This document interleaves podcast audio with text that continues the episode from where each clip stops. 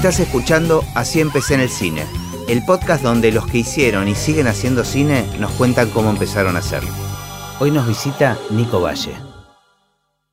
¿Te acordás en qué momento apareció el cine en tu vida? O sea, ¿o registraste la existencia del cine?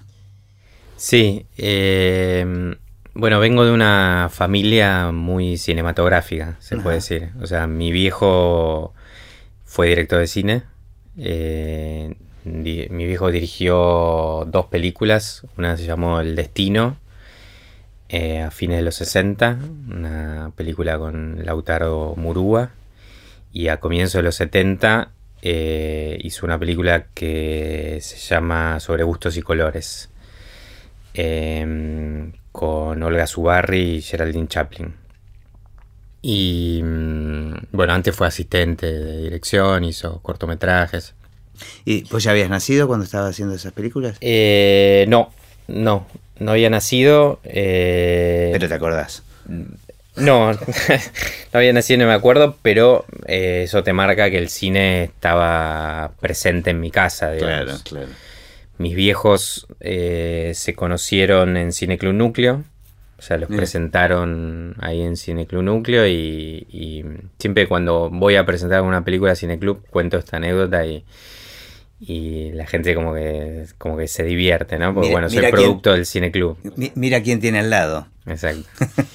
Eh, así que, digamos, bueno, mi, viejo tuvo esa, esa vocación no fue fácil para él, o sea, él se fundió haciendo cine en una época que los apoyos del Inca no eran tan regulares y, digamos, eh, pero eh, mi viejo un gran cinéfilo. Y después eh, tuvo de los primeros videoclubs que hubo en los 80 y yo ya, digamos, yo nací en el año 76, entonces la tecnología Betacam y la tecnología luego VHS estuvo en mi casa como de forma muy temprana. Claro, apenas apareció. Sí, entonces yo consumía como... Y no solo eso, el acceso a las películas también, porque más allá de la tecnología, los primeros videoclubs fue muy revolucionario, ¿no? Depender de la... Exacto. Casi como lo que está pasando ahora con con on demand y con el streaming, ¿no? Este, no depender de ir al cine o de los horarios donde pasaban las películas para poder empezar a verlas. Exacto, total. O sea, yo iba mucho al cine, pero también tenía acceso en mi casa eh, a, ver películas y era un gran cinéfilo. Bueno, mi hermano también, digamos, otro gran cinéfilo, se hizo crítico de cine, digamos, con el, con el tiempo, estudió primero periodismo y pues se especializó en la crítica cinematográfica. O sea que el cine en mi casa está muy presente. O sea, de hecho, mi vieja, que digamos, es psicóloga, y mi hermana, que es eh, también psicóloga, eh, digamos, miran muchas películas y son muy cinéfilas. Y de parte de mi viejo y de, y de mi hermano, bueno, es, es, claro. Claro. Después, además, el primer laburo que yo tuve, eh, digamos, en la. Tuve como dos trabajos eh, relacionados con mi viejo. Eh, antes de estudiar cine, que también obviamente me marcaron. Uno, mi viejo quería hacer una, una especie de guía tipo Leonard Maltin, ¿no? que era una guía de películas. Entonces estaba con ese proyecto y cuando yo estaba en la secundaria iba a la biblioteca del Inca, que en ese momento no estaba en el ENAR, que estaba en el edificio de Lima 319, y, y hacía un relevamiento del Heraldo de las fechas de estreno. Ese era como un trabajo que yo tenía después de, terminar, la, lo hacía para mi viejo. Entonces entré al Inca a, los 12, 13 años, digamos, como un lugar casi natural, a la biblioteca. Estaba, de hecho, Beatriz Gaffet, la, la madre de Hernán Gaffet. Eh, y casi a estudiar los estrenos y las películas, la historia del cine, exacto, Exacto. Em, mientras, obviamente, seguía viendo películas. Y después, eh, mi viejo puso una editora de cine clásico que tiene hasta el día de hoy, que se llama Época Videoediciones, donde yo empecé a... Mm, es una, editora de, cine del cine mudo hasta la década del 60, lo que, lo que en general se llama dominio público, está en dominio público. Que Y eso, ahí- eso tiene que ver con el vencimiento de los derechos, ¿no? Exacto. Y ahí yo empecé a hacer, eh, bueno, yo a- a estu- eh, estudié inglés y hablo bien inglés, entonces empecé a hacer traducciones y subtitulado. Y más o menos hice unas mil eh, películas que traduje y subtitulé. O sea, como que no lo podías evitar. Cualquier actividad que se te ocurra, el cine lo- la invadía. digamos. Totalmente, totalmente. Y, y, mm, digamos, mi, mi, eh, mi eje hasta ese momento era como ver películas, digamos, no imaginaba la posibilidad de, participar en la realización, digamos, pero sí tenía mucha cultura de la historia del cine. En un momento decido estudiar cine, o sea, habían pasado dos años, creo, un año y medio de que había terminado el secundario, y digo, bueno, voy a, voy a estudiar cine, digamos, tomo esa decisión. O sea, no, no fue inmediato después del secundario que No. no, no estabas muy seguro de lo que querías No. hacer. Pero para, antes, antes que lleguemos a esa etapa, ¿y, y, y hay alguna película de tu- que sentís que marcó tu infancia o, o que la sentís como eso, como, como el primer impacto donde decís, bueno, es- esto es el cine? Sí, mira, eh, miraba sobre todo, eh, ya tenía como el concepto de, del autor, ¿no? O sea, eh, revisaba directores, ¿no? Eh, miraba mucho cine de terror, mucho western, así como, como particularidad, que además son dos géneros que después particularmente no transité, digamos, en mi carrera profesional. eh, Bueno, el terror, el terror se produce un poco acá, pero Sí. el western, salvo contados casos, Sí, en el o Claro, cosas así muy, muy puntuales. Eh, pero por ejemplo, yo crecí viendo de- dentro de lo que sería el western, eh, Sergio Leone así me, me volaba la cabeza. Obviamente veía el western clásico de John Ford y qué sé yo, pero pero el espagueti. pero el espagueti me mataba, digamos. Y, mm, y después dentro de lo que sería el terror, eh, sobre todo John Carpenter era como el director. Eh, Wes Craven, Sam Raimi, era como que, bueno, eran como directores fuertes en esa, en- en- sobre todo en esa época, en los 80, y era como muy, muy fana, digamos. Y hoy lo sigo viendo, ¿no? Porque yo, yo creo que además el cine eh, que uno más quiere no necesariamente es el mejor cine, nada por el estilo, sino como el cine de la infancia y de la adolescencia, ¿no? Que El uno que tiene como una relación muy... dejó una marca Sí, ahí. dejó una marca y muy, muy entrañable, como es parte de la familia, ¿no? Y bueno, y ahí tomé, en esos años tomé la, la- la decisión de hacer cine, ¿no? Que la verdad que no, no, yo era un gran cinéfilo, de, de hecho cuando yo ingreso a la escuela de cine, historia del cine, sabía casi lo mismo que los docentes, o sea, el docente me decía, bueno, vos automáticamente tenés un 10, Claro. pues sabía todo, era muy, muy de la enciclopedia, digamos. Ujú. Eh, tengo anécdotas ahí increíbles. Por ejemplo, uno de los yo, eh, una de mis, de mis labores en época de ediciones eh, era, digamos, eh, du- durante algunos años hacía cadetería, digamos, agarraba los VHS, tomaba el subte, el colectivo y entregaba. Y uno de los videoclubes a los que entregaba era Mundo Bizarro, Ajá. atendido por Axel Kuchowski, Mira, digamos. O sea, cuando después nos, nos reunimos haciendo Guacolda, claro. Montón de años después nos acordábamos, digamos, de la, La vuelta que pegaron, ¿no? vuelta que, que pegamos, digamos, y, y- y que, o sea, él del otro lado del mostrador, atendiendo a los clientes en Mundo Bizarro, hay una oscura galería que tenía en- entrada por Sarmiento y por Corrientes, a la, a la altura de Libertad. Yo iba, digamos, y, y Axel me firmaba los remitos, digamos, recibido, y obviamente teníamos una charla y una, y una amistad y hablábamos de cine y hablábamos de cine bizarro y hablábamos de, de- de cine de terror y ciencia ficción. Pero, pero bueno, ahí en, en realidad, digamos, siendo muy enciclopedista, habiendo vi- visto mucho cine, tomó la decisión de estudiar cine y era otro mundo, porque una cosa es ver y otra cosa es hacer. Claro. Y ahí decidiste eh, estudiar y entraste a ENARC. Sí, hice el. Me, me anoté ahí, viste, cuando, cuando tenía la decisión, tenía la decisión, ¿no? Y me anoté en paralelo en, en dos lugares. En el ENARC, que siempre estaba el, el mito, y no es mito, sino que es verdad que era muy difícil entrar, Ujú. digamos, al ENARC. Y como uno, mm, digamos, yo manejaba la posibilidad de no entrar al ENARC, en paralelo me anoté en la escuela de Avellaneda. Yo vivía en ese momento con, con mis viejos en San Telmo, entonces no era tan tan delirante. Eh, como los resultados eh, del ingreso estaban en el, en el ENERC, en ese momento CERC, ¿no? de forma muy posterior, yo empecé a cursar en Avellaneda, como antes en marzo. de tener el resultado. Antes claro. de tener el resultado, cursé un mes en Avellaneda, pero bueno, enseguida me avisaron que había quedado en principio para lo que era el coloquio, ¿no? Porque había primero un escrito y después un, un coloquio. Y, y entré, digamos, a- ENARC, bueno, y ahí empecé a, a estudiar y a hacer los cortos y... Pero no me olvido más, pues esa- esas cosas fuertes que uno tiene nos, nos proyectaron en, dentro del ingreso tres películas en el ENARC que a mí me impactaron mucho, porque yo tampoco valoraba mucho el cine argentino, digamos. Yo era más de, viste, bueno, de ver cine de- de norteamericano, de Hollywood, el cine Más europeo, sí, el cine de género, el spaghetti western, bueno, todo lo que te conté, pero de repente nos pasaron eh, tres películas. Eh, una fue dos de Fabio, Juan Moreira y Nazareno Cruz y el Lobo. Y nos pasaron eh, La patota de, de Tiner.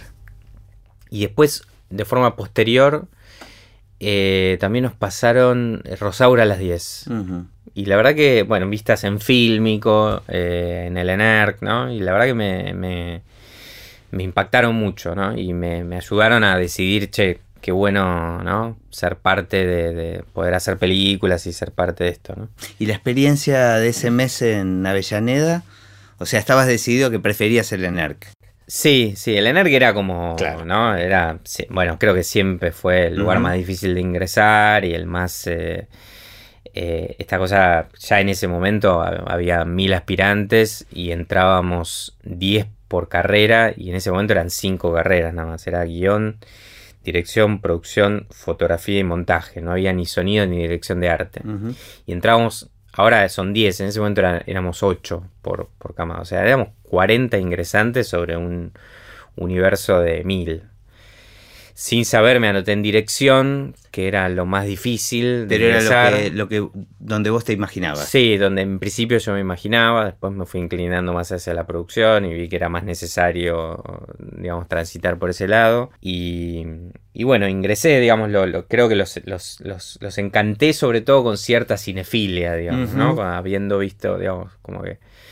Pero la verdad que después me mostraban, una vez adentro, eh, ahí yo me di cuenta lo poco que sabía de cómo se hacían las películas, digamos. O sea, me mostraron una, me acuerdo además patente, me mostraron una Harry y me mostraron una Bolex y las confundí. Claro. ¿no? O sea, cosa que hoy no me pasaría, pero en ese momento... eh, y después me pasó una cosa muy loca que también recuerdo que yo en ese momento el director argentino que todos los estudiantes de cine admiramos era Aristarain, digamos. Era como el, el referente. Y... mm, eh, que, que era como el, director igual ya instalado, ¿no? Porque eh, en esos momentos eh, em- empezaba lo que después se denominó el nuevo cine argentino, ¿no? De la mano de Agresti, pero sobre todo con Pisa Birra Faso, Mundo Grúa, ¿no? Yo soy un Igual, poco como esa igual viene de desde antes, este, Sí. charlando con Antín eh, mencionaba eso, que siempre era el nuevo cine argentino. Sí, bueno, claro. El nuevo, ¿no? Bueno, Birri dice eso siempre también, ¿no? Nuevo, y después Sí. nuevo, nuevo, después nuevo, nuevo. Y una vez, en un momento, yendo al ENARC, había un negocio de, de corbatas ahí por, por Lima y me lo cruzo a Aristarain. Y lo veo y no me animé a hablarle. En el negocio de corbatas. El negocio de corbatas. Eso también marca una época, ¿no? Un negocio de corbatas. de corbatas. Y no me, no me animé a... Después eh, se lo comenté porque muchos años después nos cruzamos en, en Distribution Company y le, le- le conté esta anécdota que lo admiraba pero no me animé a, a- a conversarle. Pero bueno, ahí sí, digamos, es como que uno, digamos, participando en los primeros rodajes, por un lado el choque de saber, che, la verdad que no sé nada de esto. Eh, pero también la, la- la decisión formal de decir, la verdad, quiero, quiero dedicarme a esto, quiero hacer películas con mucha pasión, con mucha energía. Yo participaba en todos los cortos, o sea, pedía por favor, o sea, no me, si querés voy, hago el catering, tiro cables, ¿viste? O sea, eso tiene, tiene el ENER de que, de que te permite eh, laburar en los diferentes roles técnicos y eso. Y ocupaste todos los roles, o sea, jugabas con eso. ¿Y había alguno con lo que, con el que, en el que te sentías más cómodo o sentías cierta atracción? Mira, digamos, yo, soy muy de, intentar como organizar, ¿no? Y, mm, y, soy muy terrenal, ¿no? Eso creo que enseguida me llevó hacia eh, como los dos oficios que yo desarrollé muy tempranamente, que fueron la asistencia de dirección y la, producción, digamos. Eh, me gustaba dirigir y bueno, y de hecho dirigí, voy a probablemente volver a codirigir algunas cosas, digamos. Eh, empecé a, dirigir cortos y luego dirigí algunos documentales y yo. Pero, pero esto como de la, de la organización, digamos, y de lo terrenal es como parte de mi personalidad. te salía más naturalmente. Y me sale muy naturalmente. Digamos, organizar, eh, mediar más allá de los grandes sueños, digamos, como hacer los pasos necesarios para que un objetivo se cumpla. Y eso era bárbaro para la asistencia y para, eh, para la producción. Entonces, de a poco fui desarrollando esas, esas, esas cualidades, digamos. Y muy tempranamente era un momento de, crecimiento, de mucho crecimiento del cine argentino esos años. Entonces eh, había trabajo, había... Claro. ¿Esto fue, ya habías terminado la carrera? Mira, yo empecé a laburar ya estando en la escuela de cine, sí, sí. Creo que el primer meritorio que hice, me acuerdo, fue un comercial. Eh, 97 ya empecé a, digamos que, es el año que yo estaba cursando primer año. En el, año 96 hice el ingreso a la ENARC y en el 97 em, eh, empecé primer año. Pero ya en el 97 empecé a, a laburar como meritorio de producción. Me acuerdo un comercial de, de, de mi primer trabajo profesional en cine, entre comillas, fue en el año 97 un comercial gigante de 3M, que era meritorio de producción. Y bueno, obviamente estaba alucinado, era una movida enorme y, ser parte de eso ya era como, ¿no? Como, claro. como algo muy grosso, ¿no? Así que bueno, ahí arranqué, hace exacto 21 años. Y arrancaste con comerciales, con varios, seguiste... Sí. Arranqué con laburando con comerciales y videoclips. Mucho. Es como la como el gimnasio, ¿no? Sí, este, Y videoclips sobre todo con un director que con el que trabajo hasta el día de hoy, digamos, que es Eduardo Pinto. ya en el 97 yo laburaba para una productora de publicidad que subcontrataba a Eduardo Pinto y a Nahuel Lerena. Nahuel Lerena hoy está en España es el nieto de Luca de Mare, nada más y nada menos. Eh, y em, ellos lo subcontrataban como directores y director de fotografía. Pinto siempre estuvo, ¿no? Como entre la dirección y la dirección de fotografía. Y yo los vi laburar y les dije, por favor, yo necesito laburar con ustedes.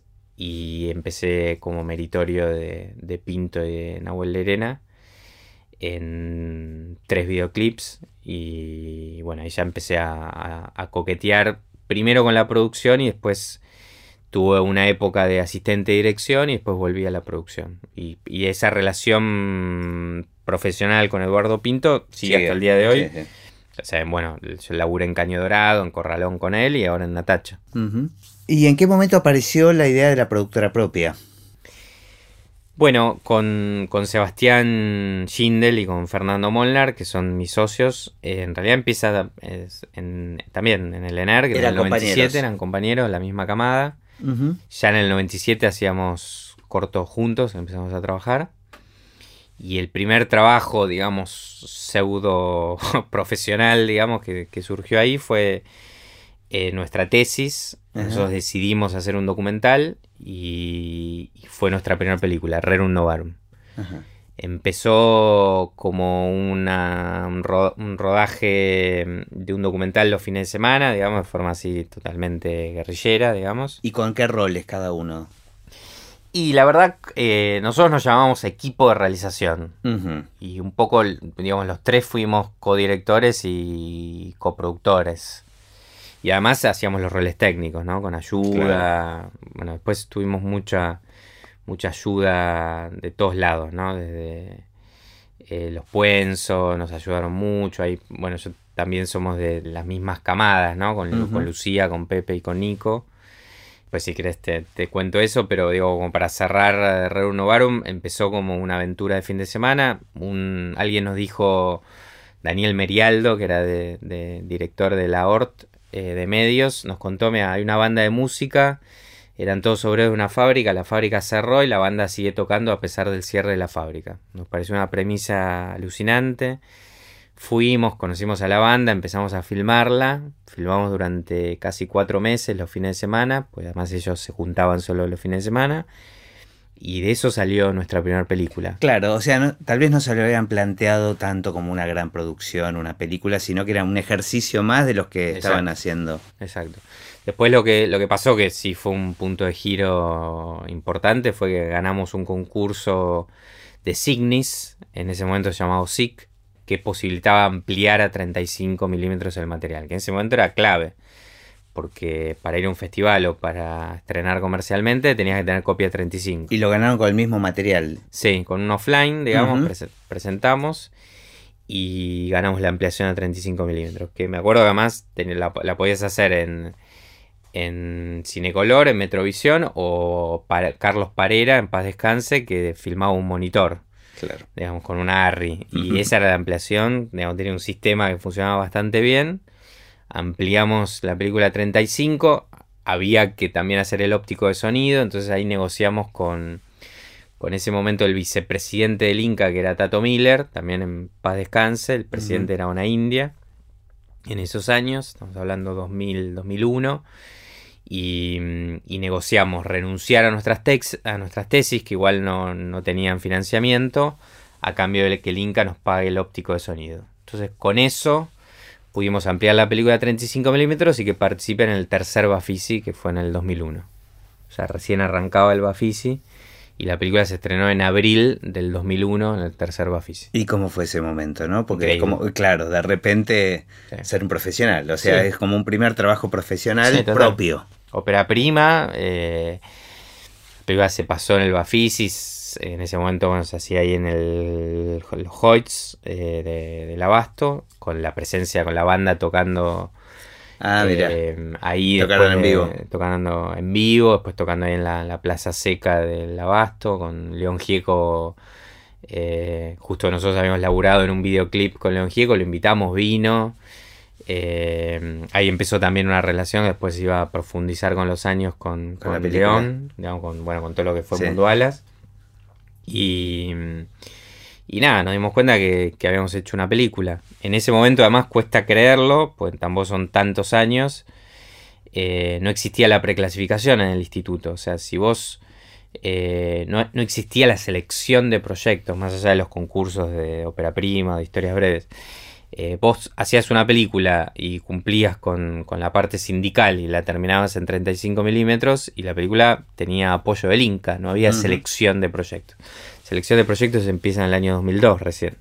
Y luego se intensifica en el 2004 con, con el plan de fomento. Entonces, eh, la realidad es que nosotros pudimos hacer nuestra primera película y con apoyo del Inca, y con apoyo de Signis, y con apoyo de un montón de profesionales de ese momento que nos ayudaron. Te puedo nombrar 5 o 6. O sea, eh, Humberto Ríos eh, fue consultor, David Blaunstein, Bebe Camín, Pablo Wisnia, eh, César Danjolillo, Hugo Primero, eh, toda gente que muy eh, generosamente nos ayudó a que en nuestra primera película, bueno, Dolly Pussy, que era la directora de la NARC en ese momento con, Salvador Samaritano, bueno, el propio Ana India y, Tato Miller que nos ayudaron a que, a que, a que la película se, se, hiciera y se estrenara. Y después el estreno fue increíble, porque nosotros se la mostramos a el programador de los Village.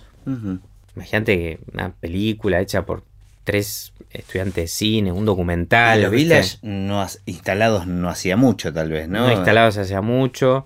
Y la película la vio el programador de los, de los Village, ahora no puedo acordar el, el apellido, pero dijo, esta película les va a dar infinitas satisfacciones. Yo se las estreno si el estreno es exclusivo a los Vilas. Y estrenamos de forma exclusiva a los Vilas. Pero estuvo 16 semanas en cartel, hizo como 6.000, 7.000 espectadores, con dos copias en 35. Después, en ese momento no existía el Gomón, pero había un cine del Inca que era el Tita Merelo, que después obviamente estuvo un montón de tiempo ahí.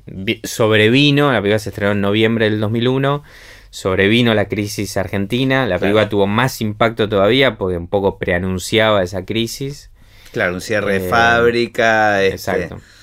Y además nadie estrenaba porque era todo un quilombo. Y, bueno, terminamos cobrando subsidios de, la película en Lecops y, digamos, eh, y en Patagones y en Lecops. Pero, digamos, la película para nosotros fue un. nada, la creación de, una, de una productora, además, ¿no? Pues esa fue nuestra primera película. Eh, ¿Y la prensa cómo la trató? Increíble. La trató bien. Sí, sí. La película tuvo unas críticas espectaculares. Y bueno, después ganó el Cóndor de Plata, el mejor documental de ese año. Estuvo en un montón de festivales. Eh, eh, la verdad que la película recorrió el mundo. tuvo mucho, mucho impacto, digamos, cuando se estrenó. Y, bueno, nos puso como, como de cara al Inca, nos puso de cara a la industria cinematográfica y... Bueno, y marcó una línea, porque después todo lo que fuera, lo que siguieron haciendo eh, fue muy, muy exitoso, sobre todo muy aclamado por la crítica, este, muy bien recibido. Sí, y te digo este una, cosa, un, una, un, raro elogio que recibía la película en ese momento es eh, los documentales en general se escuchaban muy mal. El cine argentino ya tenía un sonido, en, digamos, en los años anteriores. en general el sonido eh, no era... Hubo como un cambio tecnológico este, a fin del milenio que... Y sabes que tuvimos un sonidista, que Guillermo Bertossi, que, en realidad hizo solo esa película. Era un ingeniero de, sonido, después se dedicó a, a eso, labura hoy en Fox. Fue su única película, digamos. Eh, y la verdad que era un sonista como desprejuiciado, digamos, ¿no? Hizo cosas increíbles con minidisc, con, con DATs y no sé qué. Y la verdad hizo un sonido muy bueno y todo el mundo, además de, valorar la película, valoraba que era una película documental que se escuchaba. Se entendían los diálogos. Se entendían los diálogos. Lo cual es, más difícil en un documental, justamente, ¿no? Porque no, no, es que hay un microfoneo, es captar Total. Lo, que sucede. Eh, y bueno, ¿y cómo siguió después? Eh, el, siguiente proyecto ya como productora... Bueno, ahí, ahí empezamos sobre todo, eh, en esos años nos especializamos en el documental, hicimos sobre todo muchos documentales. y ya armaron, tenían un lugar físico. Sí, sí, sí, siempre tuvimos un lugar físico, primero ahí en Montevideo 496, que es la sede oficial de la productora hasta el día de hoy, después eh, dentro de otra productora, después en la calle Marechal, ahora volvimos a Montevideo, digo, siempre tuvimos un lugar eh, físico para estar, eh, siempre seguimos juntos, bueno, la idea es, continuar, digamos, con, la productora. Nos gusta decir que más que una productora es como una especie de pequeña religión, digamos, los Magoya. Así que yo creo que que vamos a seguir. Em, em, digamos, tuvimos como también diferentes épocas. Eh, una primera época muy del documental, otra segunda época de, digamos, de... Em, obviamente no, no, son puras, ¿no? Siempre hay transiciones y cosas. Otra época donde trabajamos muchísimo con Canal Encuentro, digamos, donde hubo como esa irrupción de. Bueno, con la, aparición, con la aparición, del canal. de la televisión pública, era como un lugar natural para nosotros.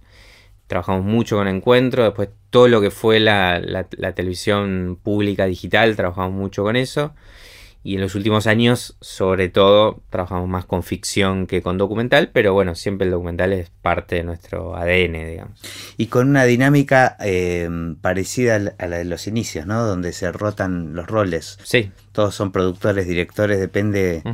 Y, y, cómo, cómo, cómo, cómo, es esa, e, esa dinámica? Digo, se respetan a rajatabla cuando se asignan los roles para cada proyecto y después se respetan a rajatabla, porque digo, conociendo todos de todo es como un poco, podría ser engorroso. Sí, sí. Con, los años, digamos, Sebastián y Fernando, mis socios, Sebastián Schindel y Fernando Molnar, se fueron especializando más en la dirección y yo me fui especializando más en la, en la producción, digamos. y fue casi como una cosa natural. Natural, porque bueno, la producción alguien la tiene que hacer, digamos. no, no, sé si es el trabajo más placentero que hay en el cine, digamos, ¿no? O sea, yo disfruto la producción y me gusta hacerlo y enseño producción y tengo una actividad académica y escribí un libro, digamos, como... Pero bueno, es, eh, digamos, hay momentos de la producción disfrutables, pero hay momentos que son muy difíciles, muy duros, ¿no? En, términos financieros, administrativos, eh, jurídicos. Eh, bueno, pero también es aplicable a la dirección. Digo. Sí, sí, también. Yo eh, en realidad creo eso con todos los trabajos. Digamos. a mí no, existe el trabajo ideal. Digamos. Hay momentos buenos y momentos más duros. Em, pero sí, nos fuimos como de a poco especializando, eh, cada uno en su rol.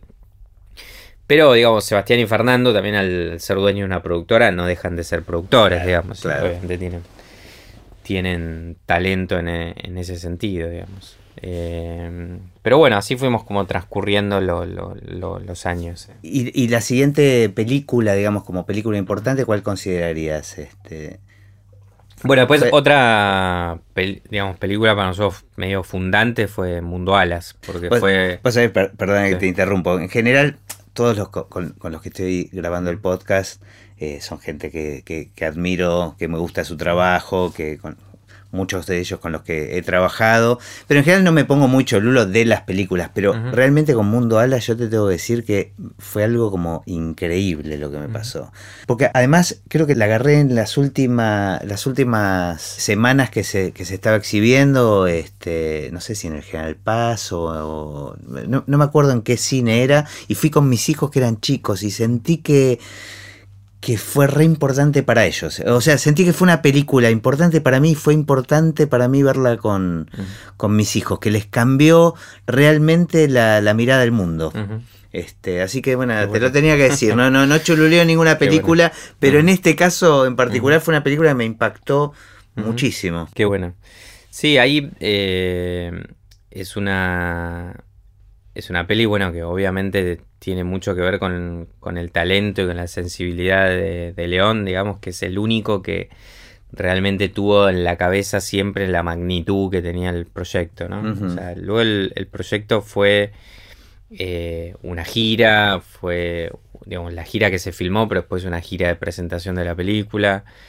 Eh, de hecho, Mundo Alas sigue hasta el día de hoy, digamos. Sí, tanto se junta y toca, digamos. un proyecto en sí mismo. Fue un libro, fue un disco. Un programa de televisión. Un programa de televisión para Canal Encuentro de varias temporadas, digamos, 23 capítulos en, cuatro temporadas. Eh, y fue una película. León siempre tuvo muy presente la, idea de, digamos, de que la película era como, como el el centro de todo este, de todo este proyecto. ¿no? Él quería hacer una película, eh, casi desesperadamente, digamos. ¿Surgió de él el proyecto? Sí, sí, sí, sí, surgió de él. Eh, él dice, bueno, siempre decía, ¿no? Yo fui el puente de estos artistas que querían subir al escenario y él se sentía, eh, digamos, muy feliz de, si bien naturalmente él, es, eh, digamos, una figura muy reconocida, digamos, una figura importante de la música popular argentina, pero sentía que un Mundo Alas podía estar como de costado y ayudar ¿no? a, esos músicos a que, a que pudieran expresar y a, a, mostrar su arte. Y la película era como, tenía muy en claro que era el instrumento central para que eso pasara. Eh, Seba Schindel venía de filmar eh, Que sea Rock, una película para, para Aries, para la productora de, Héctor Olivera, eh, donde filmó con León. Y ahí Sebastián y, León generaron una, confianza muy grande. Entonces em, León le propone a Sebastián, dice, mira, voy a... Voy a hacer una, una gira y quiero que la, que la filmes. Ah, ya estaba con el proyecto este como gira en sí mismo. Sí, sí. Yo la gira la voy a hacer y la verdad que me parece una lástima que no se filme, porque creo que podemos hacer una película. Eh, y además necesito una productora. Entonces Sebastián dice, mira, yo tengo una, tengo una productora. Eh, y ahí empezó Mundo Alas. Una primera jornada que fue en la casa de gobierno, o sea, se llamó un salón blanco diferente que es cuando Mundo Alas, el espectador lo llamaba ¿Para qué quiero pies si tengo alas? ¿no? La frase de, de, Frida Kahlo. Y ahí eh, fue la primera jornada de la película. Y Luego empezamos a, filmar la gira y bueno, hasta el año pasado, digamos, eh, seguimos filmando porque empezamos en el año 2006, 2007 a filmar y el año pasado estuvimos filmando la cuarta temporada, o sea, casi 10 años de, rodaje, digamos, y de diferentes eh, piezas, ¿no? Bueno, ahí hubo figuras también muy, muy importantes. Una fue eh, Jorge Álvarez, que en ese momento era el presidente del Inca, le, mm, eran, creo que vecinos con, León. Y, cuando León le contó, dijo, eh, nos debemos hacer una película, ¿no? Siempre se, acuerda de esa frase. O sea que, que, ahí el Inca estuvo muy presente y, desde entrada. Y después también, en ese momento Canal Encuentra lo dirigía Tristan Bauer.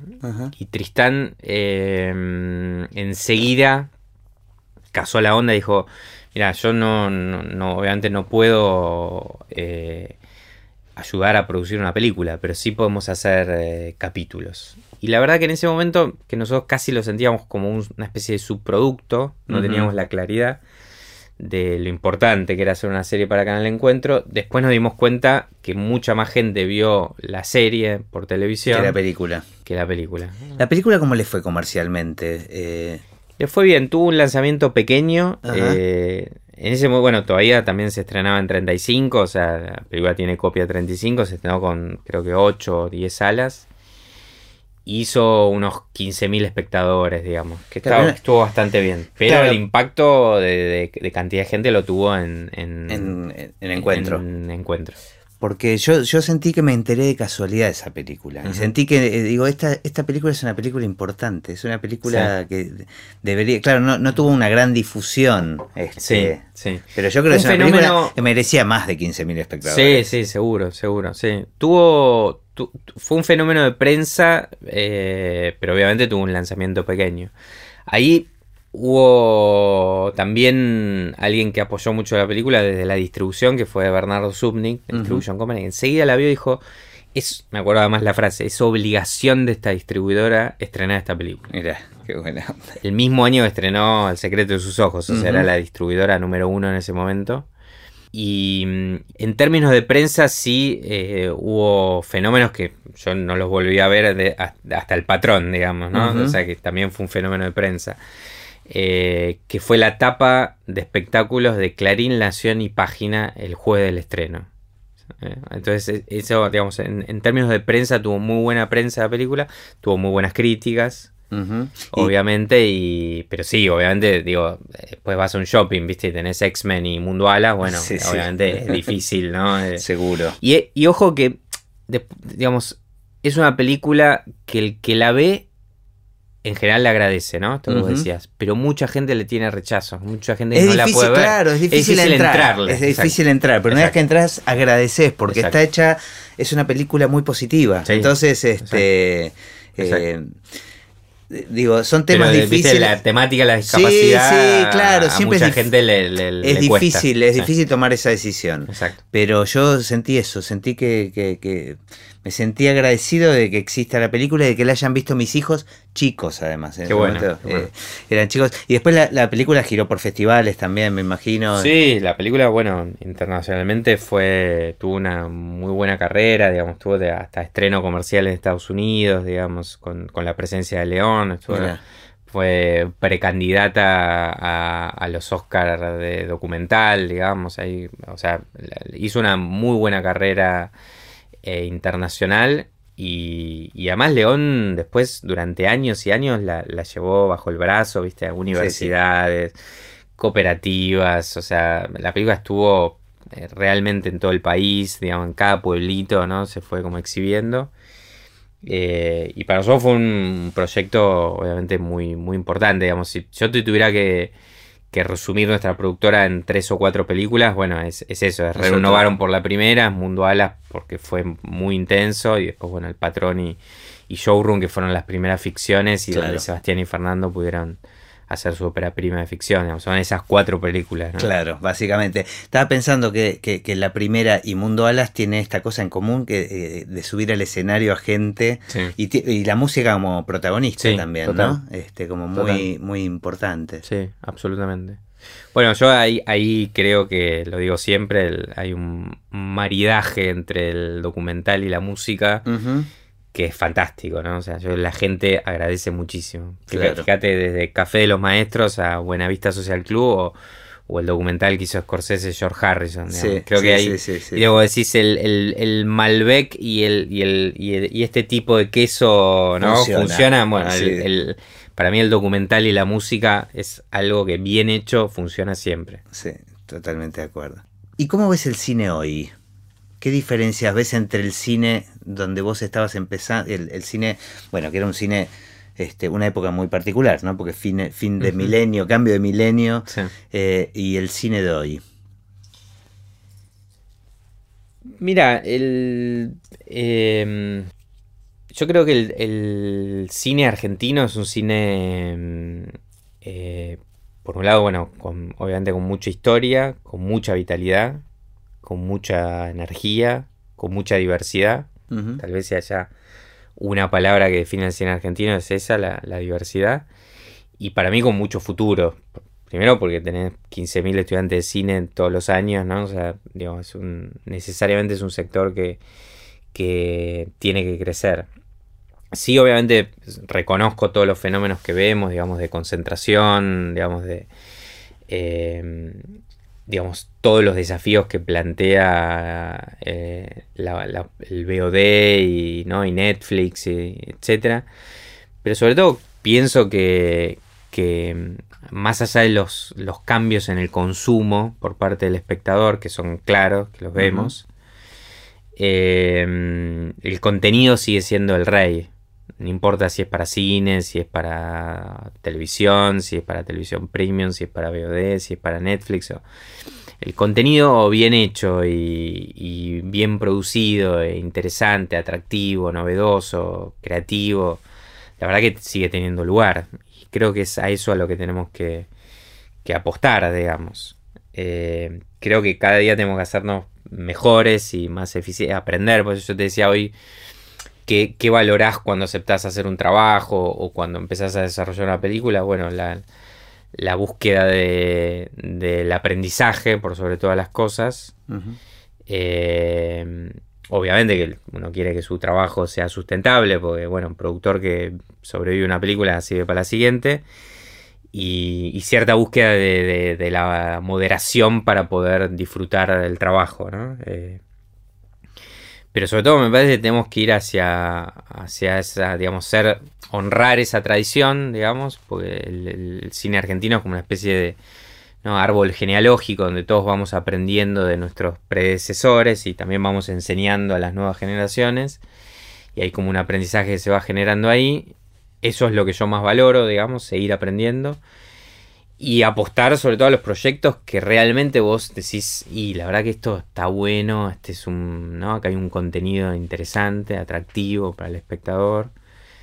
Eh, y, bueno, tratar en definitiva de, llegar a la mayor cantidad de gente posible, con, sobre todo con un mensaje que sea positivo para la... ¿no? Creo que tenemos, somos comunicadores sociales y tenemos en ese sentido una gran responsabilidad, ¿no? De, qué le estamos diciendo al mundo, ¿no? ¿Y eh, te vas a dar el gusto de dirigir entonces? Este, o ¿Vas a seguir? Tu, rol principal sigue siendo eh, la producción. Sí, sí, sí. Yo, digamos, me sentí útil, ¿no? creo que hay muchos proyectos dando vuelta, hay muchos directores, hay directores muy talentosos y en general hay poco, pocos productores para aterrizar esos proyectos. Entonces, eso me hace sentir útil, por lo menos para aterrizador de, me, parece una muy buena frase, ¿no? También el sentirse útil ayuda a definir este, los caminos, ¿no? Y los roles. Sí, sí. No es, menor. Eh, sí, sí. Yo creo, digamos, eh, no hay, hay montones de, digamos, de, directores con necesidades de, acompañamiento por parte de un acompañamiento serio, transparente. Eh, con conocimiento técnico, ¿no? para desarrollar sus películas y pocos productores que, lo puedan hacer. o, de última, son, son más los proyectos y más los directores que los productores con, la capacidad técnica para llevar adelante y la capacidad espiritual también, ¿no? De, llevar esos proyectos adelante. en ese sentido me siento útil, me siento respetado y me siento eh, buscado también por parte de los directores. Y eso obviamente uno es una satisfacción. Y, y después, bueno, sí, la producción en el día a día es, es, dura también. Este, este, es concreta, es terrenal, tiene momentos de felicidad, pero también tiene momentos de, mucha frustración. Yo con eso, bueno, de a poco empiezo a, poder convivir con eso y a tratar de, disfrutar las películas lo más que puedo. Eh, pero sí, eh, si bien estoy desarrollando algunas cosas que tienen que ver sobre todo con la codirección, yo, también una característica para la dirección y para la producción, yo creo que el trabajo debe ser siempre compartido. Está bueno eso, ese eh, concepto. Yo descreo de la soledad de los directores. O sea, te gustan las codirecciones, te gusta cuando hay más de un director. Sí, o, de última, por ahí no es una codirección, pero hay un director que eh, comparte las decisiones con su asistente de dirección o con el director de fotografía, que es casi una codirección, aunque no aparezca como una codirección. Yo creo mucho en eso. ¿eh? yo hice, por ejemplo, varias películas con, directores que era su, primera experiencia, sea porque eran óperas primas o porque venían de otros lados, digamos. Hizo una película con, con Mempo Giardinelli, que es un escritor, o con un músico como León Gieco, digamos. Y me doy cuenta que, que son directores, pero también son tipos que saben escuchar y que comparten esas decisiones eh, con otros. Y creo que además, digo, bueno, todo el mundo que le filmó con Fabio decía, todas las decisiones de Fabio las tomaba con Mórtola, digamos, ¿no? O sea, eh, y estoy seguro que los buenos directores eh, saben escuchar y comparten las decisiones. Descreo de la soledad. Detrás de todo gran director hay algún otro ser humano. Exacto, exacto. y creo que, y, ojo, que creo que la producción también, yo creo tomar decisiones de producción, que a veces son muy importantes que tienen que ver con el destino de la película o que involucran muchísimo dinero, es muy difícil tomar esas decisiones sola. Entonces yo eh, eh, o trabajo con un director de producción o con un jefe de producción o a veces con los mismos directores que también son productores, podemos tomar, podemos pelotear un poco esas decisiones y tomar la mejor decisión posible, digamos. Nos equivocamos igual o no, digamos, pero para mí es, importante no tomar decisiones en solitario, porque creo que no, no lleva a un buen lugar eso. Me parece pelotear con el otro está bueno. Enriquece. Bueno, de hecho es una actividad colectiva, este, desde todo, desde todo punto de vista el cine. Es así y está, está bueno esa visión. me encanta. Te digo, por ejemplo, bueno, una, una otra cosa muy importante para, para mi desarrollo en lo personal fue siempre la relación con, con la familia Puenzo, digamos. mi, de, mi, camada es Esteban Puenzo. Eh, la camada anterior era Lucía eh, y de la camada posterior Nico Puenzo, que fue el fotógrafo. Yo, eh, digamos, ya desde ese momento, desde fines de los 90, desarrollamos una, una relación que después se intensificó, se cristalizó en varias películas que, que yo trabajé con la familia. Digamos. Uno fue el fin del Potenkin, un documental que coprodujimos Magoya Films e Historia Cinematográfica. Después hice la producción ejecutiva de Guacolda. Eh, trabajé codo a codo con Lucía y con Luis. Y luego hicimos un corto con Lucía para, para los, cortos sobre Malvinas, ¿no? Que, que, se hicieron en ese momento. Además, estoy, pensando que otra familia mm, generacionalmente marcada también por historia familiar con el cine, ¿no? o sea, había una identificación, lo que le les pasaba a ustedes, a la generación de ustedes, de alguna Absolutamente, ¿no? Y bueno, Luis obviamente además siempre fue obviamente un referente, ¿no? Muy, muy, muy grande ya desde esa época.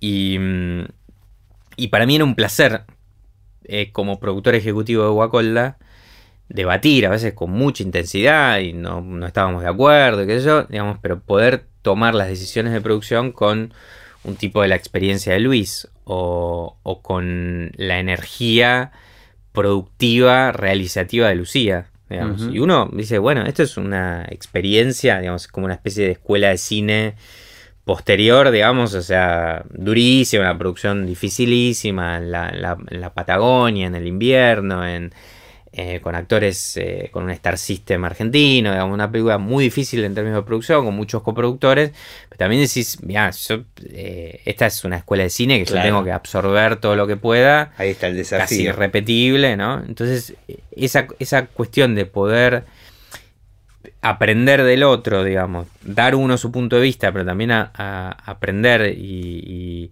poder tomar, o por lo menos intentar tomar la mejor decisión posible y saber que esa decisión es una decisión compartida. Buenísimo. Bueno, Nico, un placer. Este, ¿Están online las películas que hizo tu viejo? ¿Están digitalizadas? Mm, creo que no. Debería. Creo que no, debería. Me imagino que el VHS al menos lo deben tener. Sí, sí, sí, sí. no, eh, de hecho, bueno, regularmente las, las, las pasan en volver. Ah, eh, ah, Tanto el destino como eh, sobre gustos y colores. son dos películas interesantes, muy al calor de lo que en esa época era, a fines de los 60, comienzo de los 70, la Nouvelle Vague francesa digamos, de mucha ruptura, godarianas, digamos, para, ponerles un... Eh, pero bueno, ahí obviamente está el, también en, mi viejo el, germen de todo, ¿no? o sea, bueno, tuvo un hijo cineasta y un hijo crítico de cine, o sea, es indudable de que ahí hay algo con, ¿no? en la relación con... alguna pasión se transmitió. Exactamente, exactamente. Bueno, gracias. Un placer.